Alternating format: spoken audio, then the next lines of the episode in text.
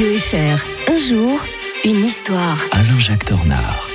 L'historien de Radio Fribourg nous rejoint comme tous les matins. Bonjour Alain-Jacques Tornard. Bonjour Mike. Et si on revenait un 8 février 1867 avec euh, la naissance de l'Autriche-Hongrie qu'on pourrait qualifier comme l'éphémère Europe centrale unie. hein. Ouais, on parlait si- déjà de l'Europe hier. hein. Si ça avait pu fonctionner, ah, on aurait quand même eu quelque chose d'extraordinaire au centre de l'Europe, cette Europe centrale qui est la plus délicate qui soit. On le voit bien avec euh, euh, la question euh, ukrainienne, on le Mhm. voit bien avec la question serbe euh, et kosovare. On est là sur le, le front, euh, j'allais dire la, la faille européenne.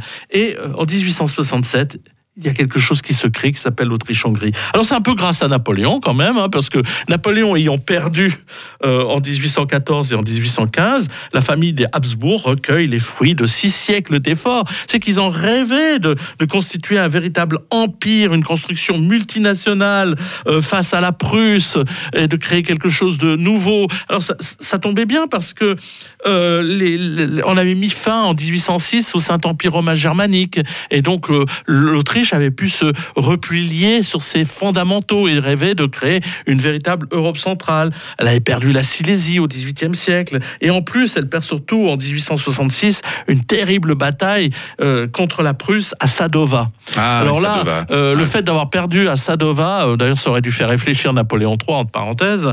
ben voilà, François-Joseph Ier, le mari de Sissi, justement, impératrice, ben doit renoncer définitivement à toutes ses rêves de prétention sur l'Allemagne. Euh, vous, savez que trois ans plus tard, on en a parlé déjà aussi ici.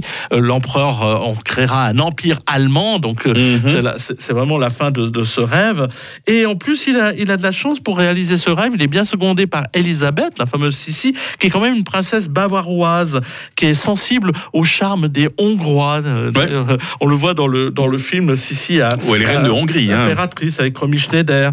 Et donc, euh, on crée, euh, parce que la- l'Autriche est très euh, affaiblie et que les, les Hongrois sont très euh, euh, en pointe, on crée une double monarchie. C'est assez unique. Hein.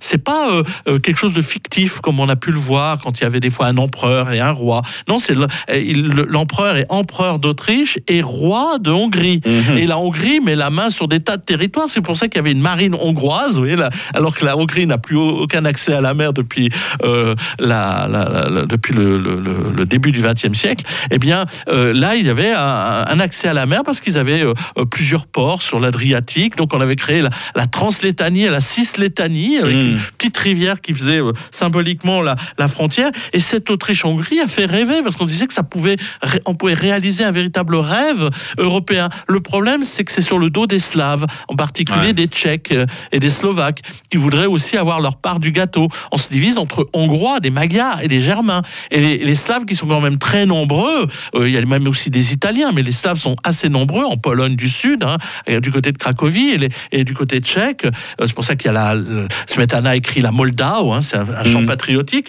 Eh bien, euh, eux, on leur laisse pas le, choix, on, on leur donne pas les- l'égalité, et c'est pour cela qu'au moment de la seconde guerre, la première guerre mondiale, eh bien, tout ce bel échafaudage va euh, s'effondrer. Adieu les valses de Vienne. Je vous soupçonne d'avoir le coffret intégral de, des films de Sissi euh, dans votre DVD tech, Alain-Jacques Tornard. hein? Il fallait pas le dire. ne le dites à personne.